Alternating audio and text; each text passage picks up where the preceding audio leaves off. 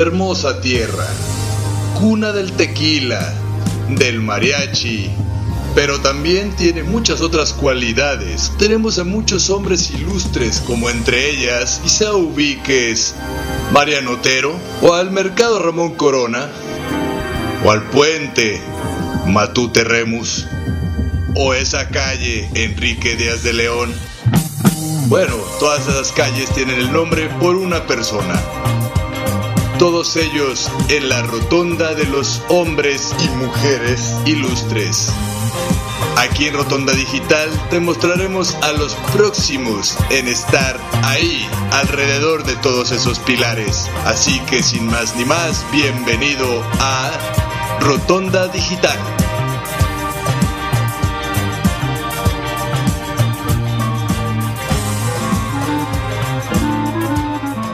Muy buenas tardes queridos amigos de Rotonda Digital. El día de hoy nos encontramos en pleno corazón de Guadalajara. Sí, en Degollado número 20, aquí a un costado del templo de San Agustín. Y pues me siento muy contento porque en este domicilio también me acogieron a mí en esas clases de pintura y de artes plásticas. Es una escuela dirigida por el INBA, el Instituto Nacional de Bellas Artes, una escuela de iniciación, pues en la que ahorita que ustedes nos están escuchando, pues también pueden tener un acercamiento con todas las artes. Y el día de hoy, pues como es de costumbre, tenemos un invitado super mega especial de origen venezolano, Sí, viene desde Venezuela a compartir con nosotros aquí a Guadalajara, pues su pasión por uno de los instrumentos más preciados en la música clásica, que es el cello. Él se llama Leonard Parra y pues para mí es un gusto presentarte, Leonard. Bienvenido. Hola, muchas gracias. Es un placer para mí estar aquí contigo. Y pues nada, vamos a darle. Y pues eh, te decía, para comenzar esto, Leonard, eh, vamos a comenzar recordando a uno de los grandes de la música, a Mozart. Y pues la gente que nos escucha aquí en Rotonda sabrá que Mozart empezó pues a tocar el piano desde los cinco años, un niño prodigio, ¿no? Eh, y veo en el, pues en la semblanza que tú me enviaste, que comenzaste a ese acercamiento por la música desde los ocho años. ¿Qué nos puedes contar tú sobre tu acercamiento en la música? Pues yo me acerqué, al principio fue porque mi hermana estudia violín desde los cuatro años y a través de ella fue que conocí la música. Ella fue quien me guió, quien le dijo a mis padres para que yo estuviese eh, estudiando música durante mucho tiempo y al principio no me gustaba y creo que hasta hace más o menos un año y medio, un año, eh, fue que realmente me comenzó a gustar la música. Eh, sí es un dato muy curioso porque realmente yo lo veía solo como algo que me iba a sacar adelante, eh, que con eso podía salir del país, por ejemplo, por la situación. Y hasta hace muy poco fue que ah, realmente aprendí a apreciar lo que es la música realmente. O sea, al principio pensabas que era algo más impuesto que más que por gusto. Sí, sí, sí, realmente así lo pensaba y estuve a punto muchas veces de salirme de la música, sí. Ok, ¿y siempre tocaste el cello o por lo que dices de tu hermana, que ella tocaba el violín, qué otro instrumento fue con el que te acercaste o si siempre fue el cello? No, no, realmente estuvo muy chistoso porque eh, sí fue en violín, pero apenas toqué el violín, toqué una nota y dije que no me gustaba. O sea, eso fue instantáneo y Luego me empezaron a buscar instrumentos. No fue realmente de una vez que elegí el cello, pero estaba disponible y lo probé y fue que me gustó y ya me quedé en el cello. ¿Qué dijeron tu, en tu familia? No, pues a Leonard no le gusta el violín, ahora hay que hacerle un tutti frutti de instrumentos para ver cuál le convence. Sí, algo así. Y aparte, pues yo creo que todo artista lo vive, o la, la gran mayoría, de que la familia pues no la apoya o no le gusta o no ven la música como una carrera real quieren que estudies otra cosa y pues no, no fue la excepción en mi, en mi familia. También eso tuvo mucho que ver, pero al final cuando ya ves que te va bien, eh, ya te apoyan. y tú viste que pues tu hermana, como decías, fue un elemento clave en pues decidirte por estudiar música. ¿Hubo alguien más que, que te siguiera apoyando en este camino? Sí, yo tuve mi mentor y maestro y amigo, que era su pareja, este, toca también el cello. Ah, y qué desde genial. más o menos desde los 10 años él me estuvo apoyando y fue mi mentor, amigo, porque obviamente era un niño y pues era muy indisciplinado, no podía estudiar mucho. Y él siempre estuvo ahí junto con mi hermana, fueron las dos personas más importantes que siempre me apoyaron en la música.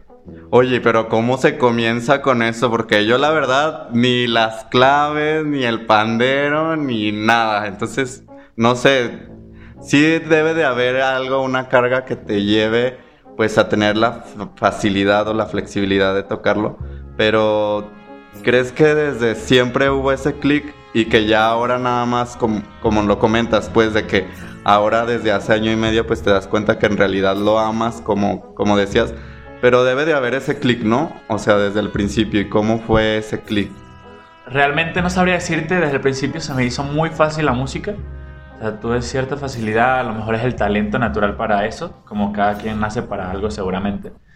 Y pues realmente sí es cierto que no empezamos tocando el instrumento. Estuve durante dos años aprendiendo solfeo musical, sí me empezaron a, enseñar con palitos literalmente, este, con canciones didácticas, todo eso. Y ya después de ciertos años fue que me empezaron a dar un instrumento. Ok, y eh, esa formación, ¿cómo fue? Ahorita que nos cuentas de la formación, ¿cómo fue tus etapas de formación como chelista? Ok, al principio pues fue muy lenta, la verdad. Eh, te enseñan mucho a aprender partituras. Bueno, acaba de destacar que yo estudié música clásica. Ok. Porque pues la música es muy grande y es algo que entendí hace muy poco. Y al principio solo te enseñan a leer partituras durante ciertos años. Es como una escuela. Realmente aprendes a leer, escribir en la música. Y ya luego empecé a audicionar a una orquesta, entré a una orquesta, me formé ahí, viendo mis clases individuales también. Incluso un dato muy curioso es que yo llegué a viajar a Austria, que ahí está la casa de Mozart. Y Ok. de hecho llegué a ir a la casa de Mozart y pues sí conocí, de hecho había un instrumento de la época, un poco de la historia y resulta que Mozart no era una sola persona, Mozart era un grupo de personas que daban prestigio a Mozart como tal, a la persona. Pero la formación fue, fue siempre la misma, estudiar mucho música clásica, partituras, vi clases con muchos maestros, luego empecé a viajar a otros estados a ver clases y gracias al sistema de orquesta, que fue quien me apoyó con todo, incluso con mi instrumento, fue que pues poco a poco pude ir subiendo de nivel, como le decimos nosotros. Oye, en este acercamiento de la vida en el que te vas encontrando con grandes personajes, dices, pues te encuentras con la casa de Mozart. Eh, ¿Qué artista ahorita ya pudieras decir que sería una dicha tocar para él o abrir un concierto de él? ¿A ti quién te gustaría? A mí realmente yo siempre quise, bueno, quiero, pero no sé si va a ser posible conocer a Itzhak Perlman. Es un violinista que para mí ha sido el mejor del mundo en su época o de los mejores del mundo. Eh, ya está un poco, un poco viejito y no sé si se me vaya a dar la oportunidad porque pues obviamente está viajando siempre a pesar de su edad. Y quise conocer a Rostropovich, hubiese sido un honor tocar para él, que para mí ha sido de los mejores chelistas de, de toda la época. Pero para mí ahorita solo sería conocerlo a él y eh, quizás tocar algo para él por el simple hecho de que fue un, un gran maestro, un, un, gran violinista, una gran persona, es súper humilde. Pero bueno, quién sabe si Dios me lo permita. Pues yo creo que sí, en algún tiempo, si uno lo idealiza con el corazón, se dan las cosas, ¿no? Atrae lo que sea positivo para ti y tarde o temprano llegará.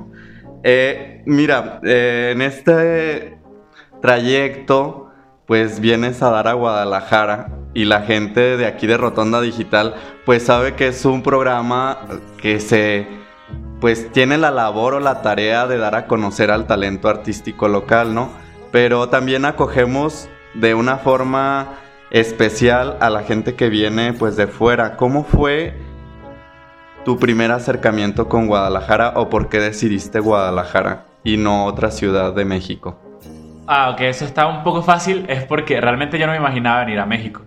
Eh, en mi vida yo nunca pensé que iba a salir del país tan joven, pero fue algo de la situación, creo que todo el mundo lo conoce, sabe un poco de eso. Y mi hermana lleva aquí cinco años, ella vive aquí en Guadalajara desde hace cinco años. Y un día de la nada me dijo, ya te compré el pasaje.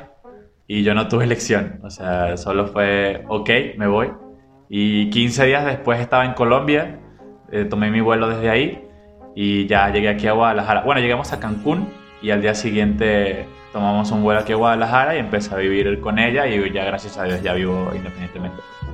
Yo pensé, dije, ah, primero pensé en las vacaciones en Cancún. Claro, claro. este, eh, para terminar este primer bloque, quiero que nos cuentes o nos digas, porque también queremos conocer a la persona, al artista más a fondo. Si tuvieras un superpoder, ¿cuál sería? Wow, eso estaba muy difícil. Yo siempre he dicho que si pudiese elegir uno, sería poder elegir más. Porque elegir uno solo estaría muy complicado. No, no hay algo que yo desee tanto como para quererlo. Ok, dirían en mi familia, entonces no tienes llenadera. Puede ser. Pues amigos que nos escuchan el día de hoy a través de este programa Rotonda Digital, tenemos a Leonard Parra, venezolano, ya viviendo aquí desde hace unos aproximadamente tres años en Guadalajara. Quédense en este programa porque hay más de este magnífico chelista que viene desde Venezuela a dejar un poco de sí en Guadalajara. Regresamos.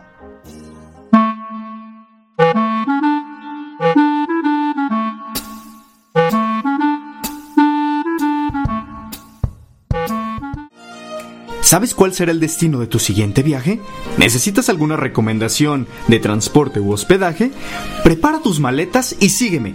De aquí para allá y de allá para acá, a todos nos encanta andar de pata de perro. Soy Robert García y te invito a escucharme todos los jueves a las 2 de la tarde y la repetición los lunes a la misma hora en el programa de pata de perro para que conozcas recomendaciones de viaje de destinos locales, nacionales e internacionales aquí en cabinadigital.com. Lo que te escuchar.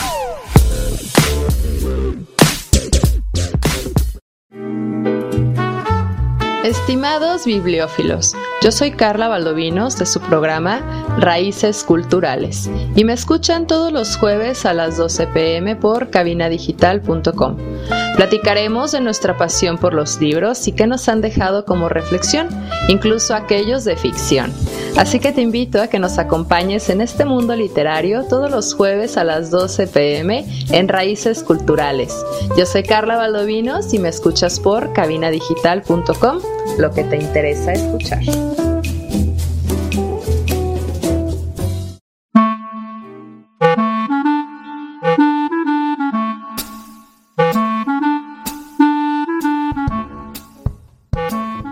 Y regresamos a su programa favorito, Rotonda Digital. Y pues regresando y mandando saludos, Leonard. Yo quiero enviarle saludos a todos los que nos escuchan el día de hoy a lo largo y ancho de la República Mexicana. Y pues ahora vamos a romper fronteras porque vamos a llegar amigos de Venezuela. ¿A quién quieres enviar saludos? Cuéntanos, Leonard. Claro, bueno, para mí yo creo que la gente más importante, las personas a quienes les puedo mandar saludos son a mi familia principalmente, eh, a mi mamá, a mi papá, a mis hermanos que siempre están ahí apoyando. Y de Venezuela puede ser mi mejor amiga que siempre ha estado ahí a pesar de que para quienes han salido de, de su país saben que a veces uno pierde mucho el contacto, pero siguen siendo muy importantes esas personas para mí y pues a mi pareja que ella sí es mexicana Igual le mando un saludo. Muy bien. ¿Y cómo se llama esa amiga que tienes allá en particular? Ella se llama Anaí. Ok, para Anaí hasta Venezuela un fuerte abrazo y esperemos que pronto nos encontremos por acá en México. Nosotros en Guadalajara, créanme que lo recibiremos como hemos recibido a Leonard aquí en Guadalajara con los brazos abiertos. Leonard, seguimos en esta plática y cuéntanos Llevas más de 20 años en formación, ¿no? Y esta formación me decías que se lleva a cabo en un conservatorio. ¿Cómo es eso del conservatorio a diferencia ya de una licenciatura como, suele pasar acá en México? Ok, cabe destacar que dependiendo de cada país. Eh, la música es universal y vemos las mismas materias en diferentes aspectos en cada universidad. Sigue siendo universal, pero por ejemplo en Venezuela existía lo que es el sistema de orquesta, que lo había mencionado antes, y nosotros cursamos un conservatorio, es tal cual una escuela. Eh, vemos todas las materias que se ven en una licenciatura y solamente que no nos ofrecen un título como tal de licenciatura. Es más una formación académica, tal cual como un colegio. Oye, pero este, esta escuela, este conservatorio, lo puedes tomar a la par que estás estudiando una formación básica como... Sí, sí se puede. Sí, esta eh, no tiene restricciones. Mientras estás estudiando, por ejemplo, la preparatoria, el high school, lo que estés estudiando, puedes tomar esa, esas materias e incluso puedes hacer validaciones cuando entres a la universidad e incluso puedes estudiar las dos a la par. Puedes estar en un conservatorio y estudiar licenciatura en una universidad también. Ok, ¿y cómo sabes tú cuando ya te graduaste del conservatorio o siempre es una formación constante? No, si te gradúas y te dan un título el cual no tengo muy claro que avala que has terminado un conservatorio como tal, pero no es igual que una licenciatura. Y se gradúa igual que la escuela, eh, eh, una cantidad de materias, eh, una cantidad de años y ya al final haces una graduación. Oh, qué bien. Y después de este conservatorio, o bueno, ya ahora que estás acá en Guadalajara, me cuentas que estás en la Universidad de Longi. Cuéntanos de esa parte. Ok, esa oportunidad se dio cuando llegué a México. El primer mes que estuve aquí, le dije a mi hermana que quería ir a un curso para conocer personas. Era un curso de chelistas, el cual dictaron unos venezolanos, invitaron a un maestro de Ecuador. Eh, estuve aquí presente y ese profesor me vio y unos meses después me escribió que él tenía la oportunidad de dar unas becas. Eran exactamente creo que ocho becas de las cuales yo estaba en una de ellas, pero como ya sabemos todos, la, la, educación en Estados Unidos es muy cara. O sea, no cualquiera puede pagarla y los préstamos solo se le da a ciudadanos normalmente. Por lo que esas ocho, esas ocho becas tuvieron que reducirlas y las redujeron a un mexicano y a mí y ya se convirtieron en becas completas. Eh, yo realmente no vivo allá porque la universidad en la que estudio no tiene un campus para, para hospedarte. Ok. Ese es por el cual yo estoy estudiando online y porque también nos lo están permitiendo. Y este profesor me dijo que, que tenía esa beca y que, se, que si quería pues echarle ganas para, para estudiar con él, ya que pues él fue quien me ofreció la beca. Y así fue, hace más o menos dos semestres comencé a estudiar en Longi y pues todo ha estado súper bien, la gente es muy amable, los profesores son súper comprensibles con lo de las clases online y pues ha sido una súper buena experiencia y ya espero graduarme pronto. Eh, ¿Qué prefieres, estar presencial o tener las clases online? Fíjate, eso es muy relativo porque preferiría estar allá si no tuviese que pagar todo, por ejemplo. Okay. Si tuviese una familia que con la que me estuviese quedando, porque sí fue el caso, eh, sí estuve tres meses allá y una familia me apoyó y realmente fue lo mejor de mi vida. O sea, estuve tres meses solo enfocado en estudiar y realmente comienzas a pensar así como de por qué la gente no realmente aprecia lo que tiene. Porque tuve muchos compañeros que obviamente vivían con sus padres, le pagaban todo y aún así no estudiaban. Y pues yo realmente sí iba a, estudiar y fue de las mejores experiencias. Ya ahorita como tengo que ser independiente, preferiría quedarme aquí en México y estudiar online lo que resta de la carrera.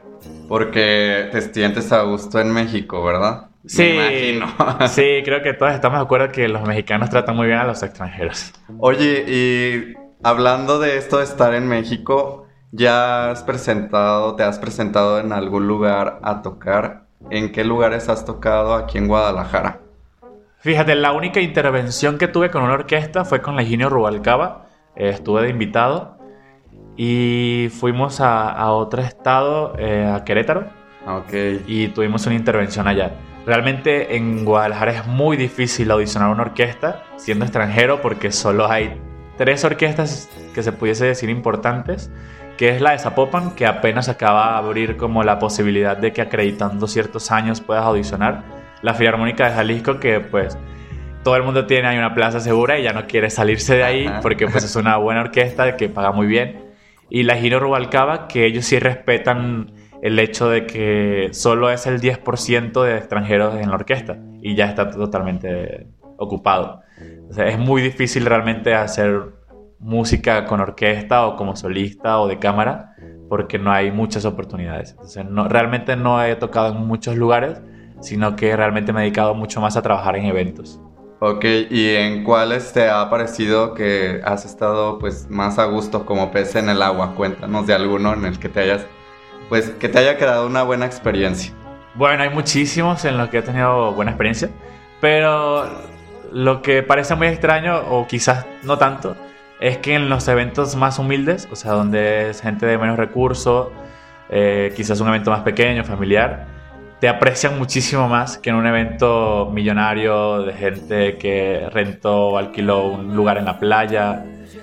Eh, es muy raro porque pues ves las dos diferencias de que en un lugar te pagan más pero te aprecian menos y en otro lugar siempre te están escuchando, te ofrecen quedarte ahí un rato más después que tocas. Entonces, creo que si tuviese que elegir uno, elegiría más los eventos humildes porque te llena mucho más como persona, más que dinero. Muy bien. Eh, hablando ya de, de, otro tema, saliéndonos un poco de esto de la música, si tuvieras que elegir entre una profesión que no fuera la de músico, ¿qué elegirías tú? ¿Y por qué, verdad? sí, sí, sí. Yo elegiría la cocina. Yo creo que desde muy pequeño me gustaba muchísimo cocinar y es algo que todavía me gusta mucho.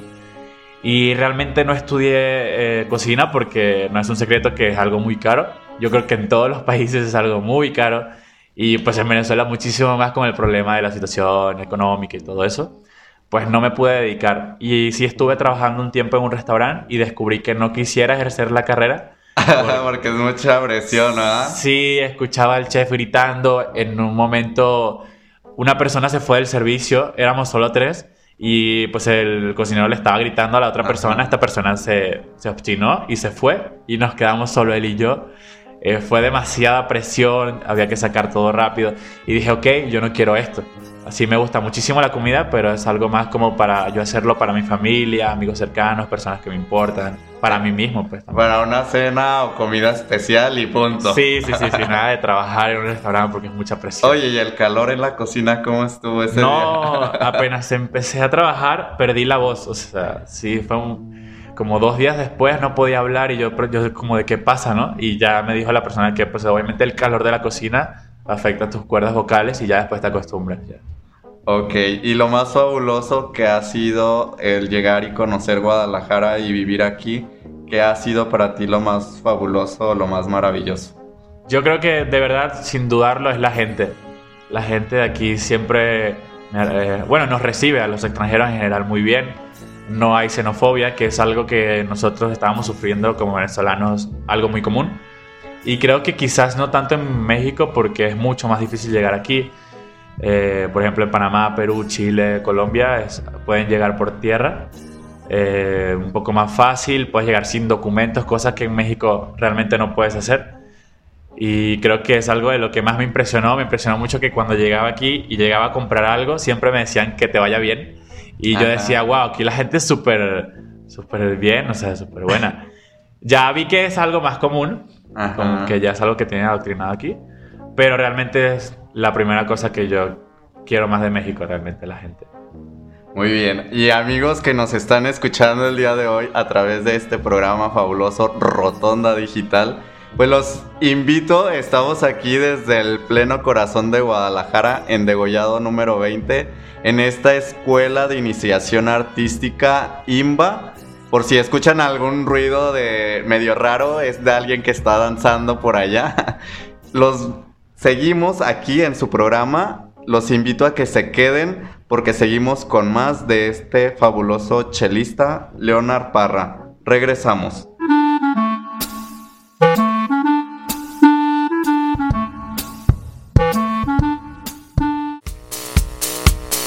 Estás escuchando cabinadigital.com. Lo que te interesa escuchar.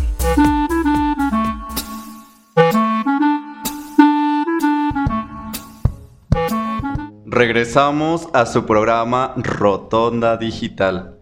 Amigos, les recuerdo que el día martes a las 3 de la tarde pues está este maravilloso programa, pero si llegaste tarde o si ya no alcanzaste a escucharlo, tenemos la repetición el día viernes a las 6 de la tarde.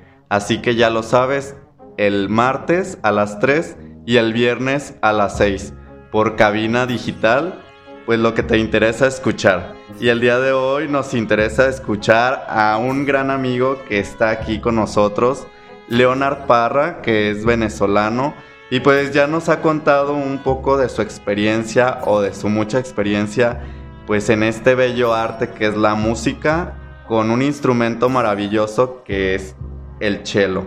Oye, Leonard, ¿cómo se prepara un chelista antes de entrar a un concierto o antes de tocar?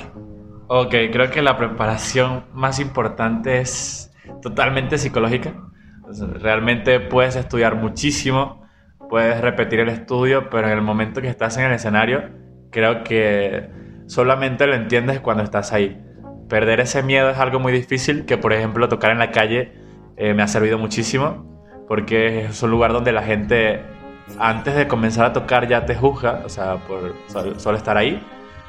Y realmente la preparación va mucho desde estudiar muchísimo, memorizar lo que vas a tocar y pasarlo de, un, de arriba abajo muchísimas veces, de manera de que ya tu memoria muscular lo haga inconscientemente, ya tú no lo tengas que pensar mucho. Ya que en vez de ser ahora sí que tus manos, que sea todo, ¿no? El instrumento y tu cuerpo que se conectan en uno solo, ¿no? Sí, realmente sí. Ya uno realmente hay veces en las que está tocando y estás pensando en otra cosa y sigues tocando. Entonces es algo mucho más muscular. Ya realmente ya tu cerebro actúa por sí solo. Bueno, es, es algo totalmente que la verdad a mí no se me da. Yo no tengo pues ese don, ya decíamos.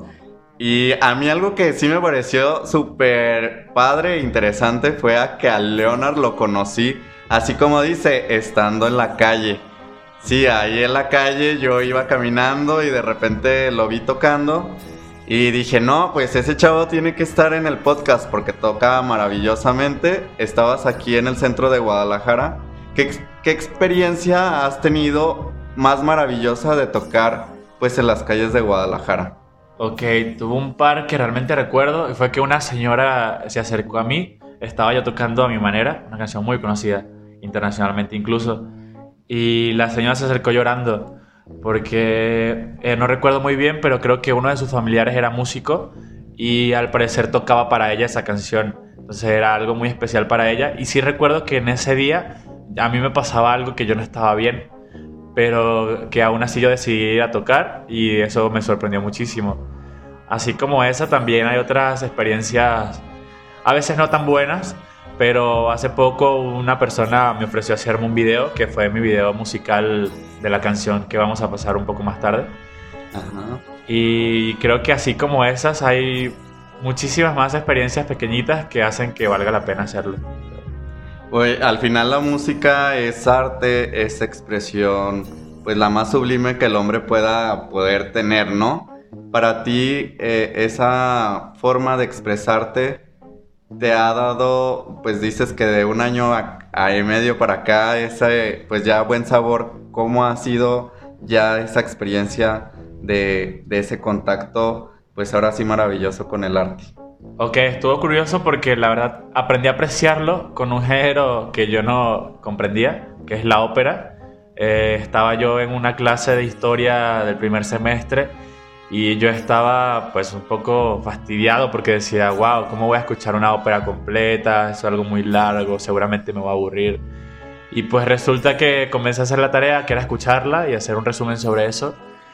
Y a mitad de ópera comencé a llorar, fue algo súper loco, o sea, me dio como muchísimo sentimiento, a pesar de que ni siquiera entendía lo que estaba diciendo. Fue una cuestión yo creo que más armónica. Y ahí fue que aprendí que tenía que conocer mucho más géneros que solo el género clásico, a pesar de que la ópera lo es. Hay muchísimos otros géneros que quizás son un poco más simples, que pueden transmitir igual un sentimiento muy profundo. Oye, yo, y yo tengo una duda, porque hablas de, pues, la diversidad de géneros, ¿no? Tenemos un género que, pues, está al 100% en todas las en industrias, en todos los canales, en todo... En medio mundo suena el reggaetón, ¿no? Sí, claro, claro. Y, yo me pongo a pensar en la profundidad pues que tienen sus letras, ¿no? Súper sublimes las letras del reggaetón. ¿Crees que la música también afecte eh, pues interiormente el espíritu de las personas si solamente escuchas siempre reggaetón en tu vida? No, realmente creo que no. El reggaetón, a pesar de ser un género muy odiado por muchas personas y muchísima comunidad música sobre todo, pues sigue siendo música. Al final de cuentas es música y pues es algo que no le gusta a todo el mundo, pero que no deja de serlo. A mí realmente, a mí me gusta el reggaetón, yo puedo ir a una fiesta, sí siento que es algo que yo no escucharía normalmente, es algo más de una reunión. Obviamente no vas a ir a una reunión y vas a poner un área de Mozart, o sea, es algo que, que es necesario. Y yo sí puedo romper el estereotipo de que no a todos los músicos no nos gusta el reggaetón, porque si a mí me gusta, obviamente sí es un cliché, pero me gusta más el anterior, el, el viejo, porque el nuevo sí es cierto que tiene unas letras que sublimes. todo que sobrepasan todo. Sí, sobrepasan los límites. Y pues sí, también es un poco de respeto hacia las personas en general, pues.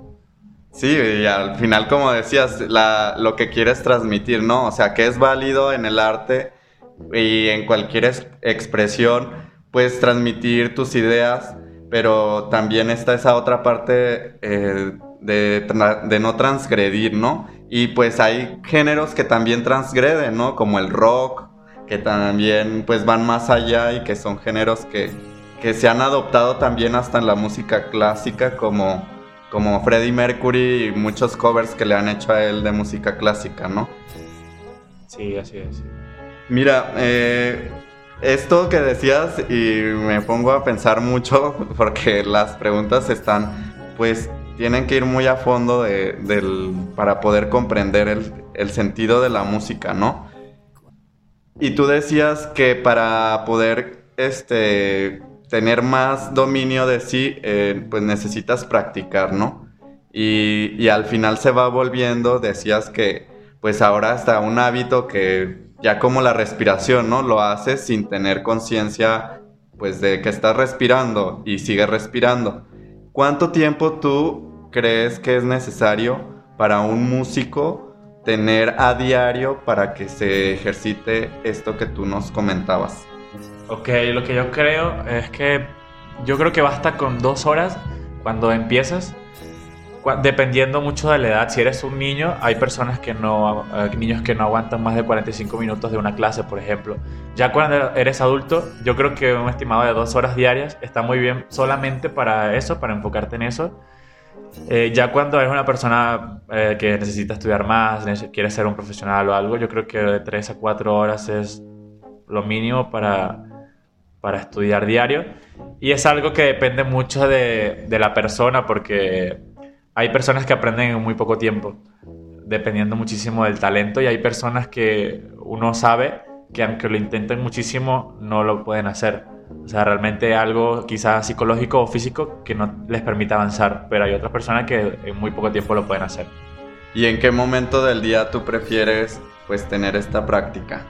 Yo creo que ahí sí coincidimos la gran mayoría de músicos, que en la noche no sé por qué nos provoca muchísimo estudiar, incluso de madrugada, cuando pues estamos, no dormimos y eso sí nos entran muchas ganas de estudiar. Realmente cuando te levantas ya es solo hacer un hábito. Estudiar en la mañana es hacer un hábito.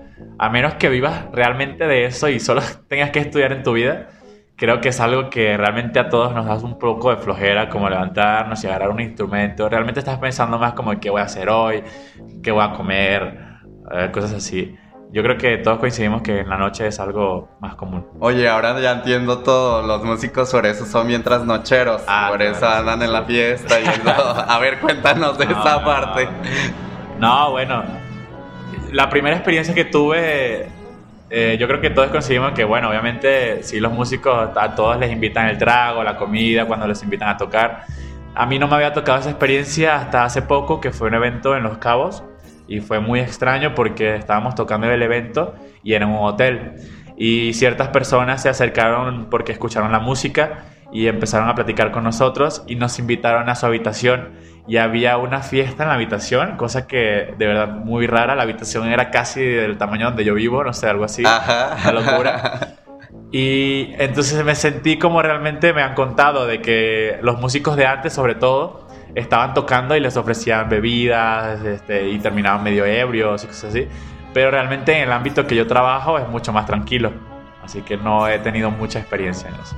Y pues los invito a seguir más aquí en este podcast maravilloso de Rotonda Digital.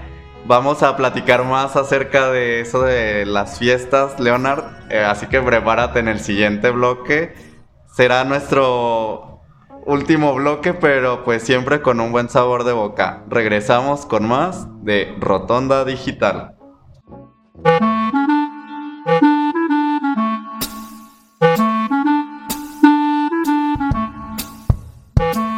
En Cabina Digital tenemos una gran variedad de programas de interés para ti. Tenemos desde terror, salseo, sexualidad y entretenimiento. Sintonízanos todos los días. Revisa el menú en cabinadigital.com y no te pierdas ninguno. Cabina Digital, lo que te interesa escuchar. Hola, soy Robert García y yo soy Mano García. Los invitamos a escuchar Cine en Partituras, un espacio en donde hablamos del cine y su música. No te pierdas nuestros programas dedicados a directores de cine, compositores, tops y especiales, en donde daremos un recorrido a lo más destacado del séptimo arte. Si puede ser escrito o pensado, puede ser filmado. Escúchenos todos los miércoles a las 2 de la tarde y la repetición los viernes a las 3 en cabinadigital.com. Lo que te interesa escuchar.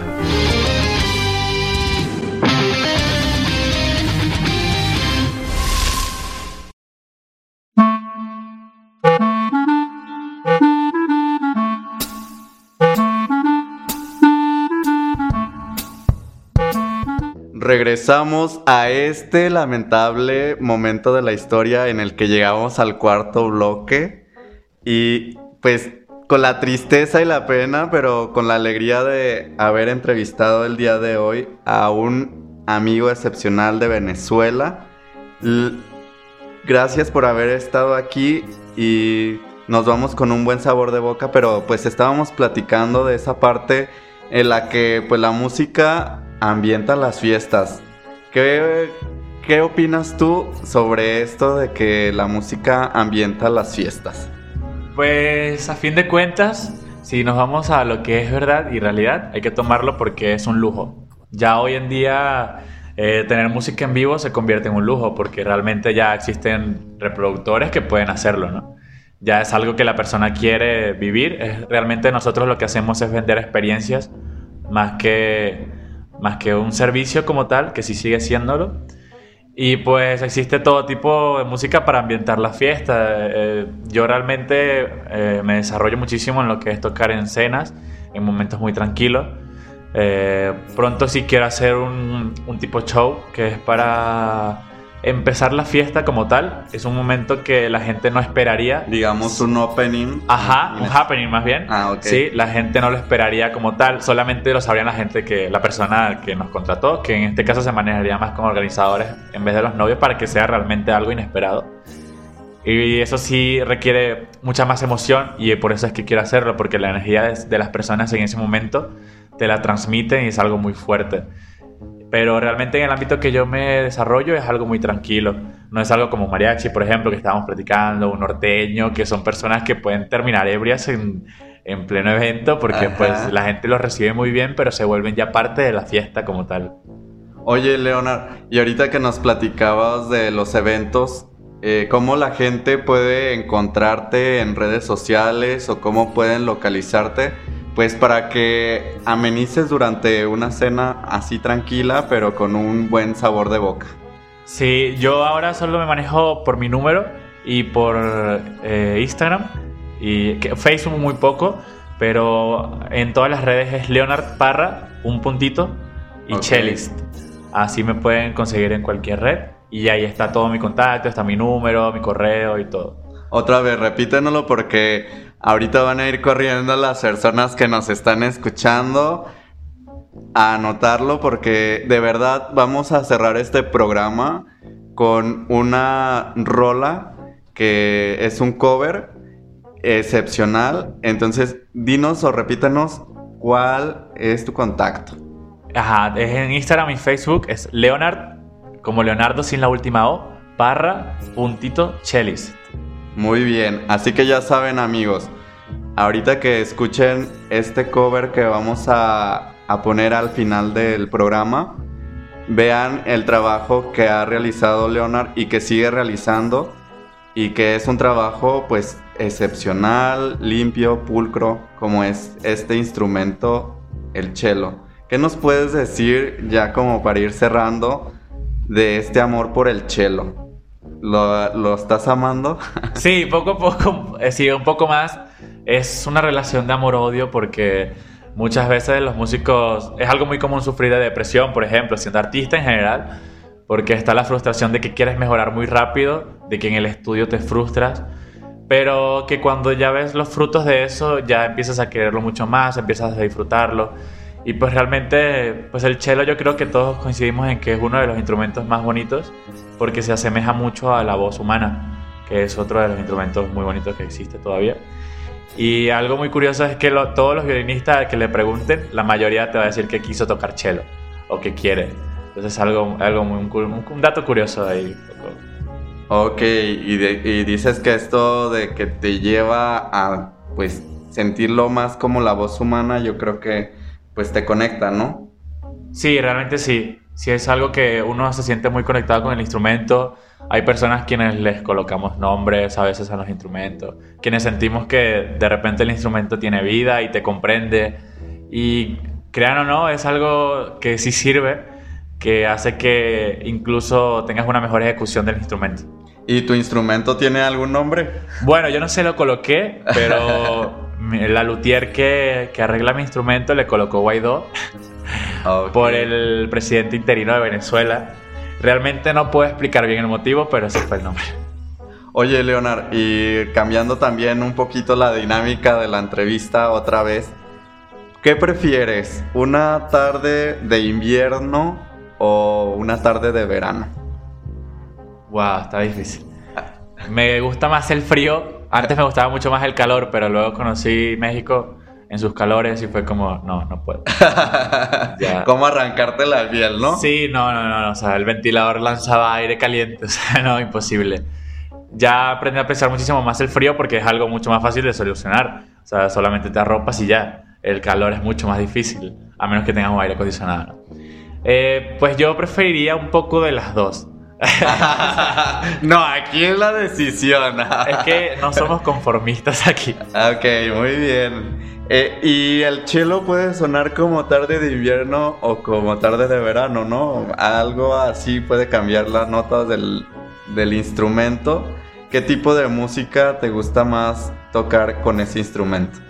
Mm, sí, el instrumento, eh, el cello es un instrumento muy versátil, eso hasta eso que tiene, porque de hecho he llegado a tocar incluso eh, el género rock, em, el pop, el clásico, un poco de jazz, y realmente funciona muy bien en, en casi todos, en la mayoría no pudiese decir que en alguna ha fallado, obviamente con ciertas adaptaciones de partituras, algún efecto durante, no sé, un evento que esté tocando. Pero creo que entre los géneros que más me gusta es el pop, que es el pop muy tranquilo, y la música clásica en general, porque pues fue música escrita para el instrumento.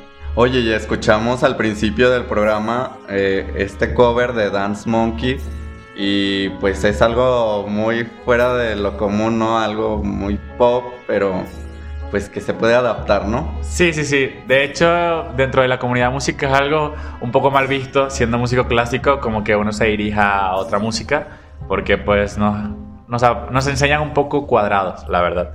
Y cuando llegué aquí a México fue que aprendí a expandir mi mente y ya aprendí que, bueno, uno también tiene que vivir su vida y no puede depender de los que digan los demás. Y sí, fue algo muy diferente, pero que yo sabía que en el momento que yo la grabé eh, iba a agradarle a mucha gente. Y que también es mucho más fácil transmitir sentimientos, por ejemplo, de euforia, felicidad o tristeza con canciones más simples, eh, haciendo covers de personas, que en una pieza clásica donde la persona necesita entender eh, todo el contexto histórico de la obra para poder saber por qué estaba pasando el compositor. Entonces es una manera más fácil de transmitir también. Sí, pues algo que se pone más a la mano con las personas en el contexto que vivimos día a día, a algo así, pues como dices tú, ¿quién va a saber italiano? Exactamente. ¿Y quién va a saber qué quiso decir en toda la obra el, el artista si no sabe al final, pues al 100% el, el italiano o cualquier otro idioma o que esté escrita una obra, ¿no? Exacto. Oye, eh, para ir terminando, ¿qué le quieres decir a todos esos jóvenes que tienen la inquietud por eh, la música, pero pues que de repente tienen estos miedos que, que todos tenemos, ¿no? Sí, lo primero yo creo que es decirle que no es algo fácil, aunque lo parezca, es algo que todos tratamos de hacer, que, que parezca fácil, que la gente lo disfrute, pero que no es así, que atrás de eso lleva muchísimo tiempo, muchísimo estudio, que también a lo mejor si ven un músico en la calle que toca bien o que toca mal, no lo juzguen, porque es muy difícil hacer ese ese trabajo también eh, y que lo hagan. O sea, si tienen todo para hacerlo, realmente tienen que luchar por eso y si es algo que realmente les gusta, es algo que a fin de cuentas les va a rendir muchos frutos a largo plazo. Y algo un poco que los va a calmar un poco es que en la música todo se mide por años. Realmente puedes llevar tres años y yo creo que un lapso de dos a cuatro años todavía se puede llamar que estás empezando a tocar o empezando en la música, así que es algo que lleva bastante tiempo y no se deberían frustrar. ¿Y para ti qué es lo más maravilloso de encontrarte en este tiempo, en esta época, en esta ciudad, en todo este contexto en el que Leonard Parra se desarrolla en este momento de la vida, de la historia? Sí, es algo muy particular porque pues yo nunca veía, creo que nosotros nunca habíamos vivido una pandemia y siendo artista es algo que pues obviamente a todos nos gusta, pues, porque obviamente dejamos de tener eventos, conciertos y todo. Pero aún así, solo por el hecho de que yo toco en la calle a veces, es algo que aprecio mucho que todavía siga haciendo porque muchas personas se me han acercado y me han dicho que, que muchas gracias por, por cambiar su día. Por ejemplo, quizás llevaban un día muy malo, estaban tristes por alguna ocasión y solo el hecho de que yo transmito sentimientos es algo que me ha ayudado mucho a seguir en esta etapa de que, por ejemplo, no hemos tenido mucho trabajo o no habíamos tenido mucho trabajo y es algo que aún así nos sigue llenando como personas. Pues yo, Leonard, eh, el día de hoy quiero agradecerte infinitamente porque pues yo también te conocí así en un ambiente en la calle en el que te vi tocando y pues el día de hoy la gente que escucha Rotonda Digital ha conocido a una persona que se apasiona, que le gusta la música. Gracias por aceptar la entrevista, gracias por estar aquí. Y pues, ¿qué más? Todo el, el éxito del mundo, eres un artista muy joven y pues que te queda muchísimo por recorrer. No, muchas gracias a ti por invitarme, la verdad es un placer. Es el primer programa en el que estoy. Mucha gente me ha dicho, pero realmente no había podido. Y bueno, nada, es un placer estar para aquí para ustedes y lo que necesiten, pues ahí estamos. Amigos de Rotonda Digital, nos vemos en una emisión más de su programa favorito, Rotonda Digital. Y quiero, antes de cerrar por completo este programa, que Leonard nos diga qué cover vamos a escuchar para cerrar el programa. Ok, el cover que vamos a escuchar eh, se llama la canción Perfect, es de Ed Sheeran, es algo muy conocido y una canción que quería hacer hace mucho tiempo. Pues así, con este maravilloso cover, nos despedimos el día de hoy recordando siempre que el arte en todas sus expresiones nos da libertad. Nos vemos en la próxima emisión. Hasta pronto.